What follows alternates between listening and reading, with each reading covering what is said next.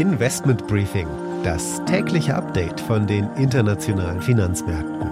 Ein The Pioneer Original. Es ist ein gemischtes Bild an den Aktienmärkten. Wir haben eine sehr positiv gestimmte Wall Street, allerdings sehr negative asiatische Märkte und Europa hängt in der Mitte. Es ist eine Mixtur an Corona, Lockdowns in China und natürlich der Krieg in der Ukraine, die weiterhin belasten. Es gibt momentan keinen Fortschritt bei den Verhandlungen zwischen Kiew und Moskau. Allerdings ist ein extra NATO-Gipfel für nächste Woche nun anberaubt.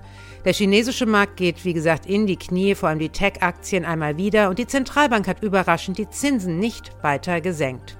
Entlastung gibt es vom Ölpreis, der fällt weiter sogar unter 100 Dollar und auch der Rubel sinkt ebenso. Heute kommt es wahrscheinlich zum Zahlungsausfall Russlands, da das Land seine Anleihen nicht in US-Dollar bedienen kann. Und damit einen schönen guten Morgen aus Frankfurt. Ich freue mich, dass Sie beim heutigen Investment Briefing wieder mit dabei sind. Mein Name ist Annette Weißbach mit einem morgendlichen Update zu den Märkten.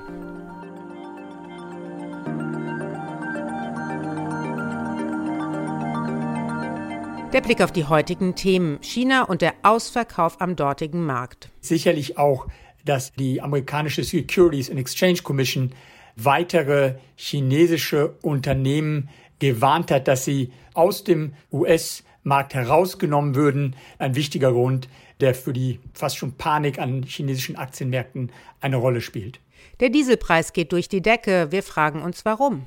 Und all das sollte auch dann wieder zur Entlastung an den Tankstellen führen bei den jetzigen Preisen wäre schnell wieder ein Rückgang möglich. Danach geht's an die Wall Street zu unserer Börsenreporterin Anne Schwedt. Hier wird heute die erste Zinserhöhung erwartet. Da gab es gestern schon mal ein großes Durchatmen an den Aktienmärkten.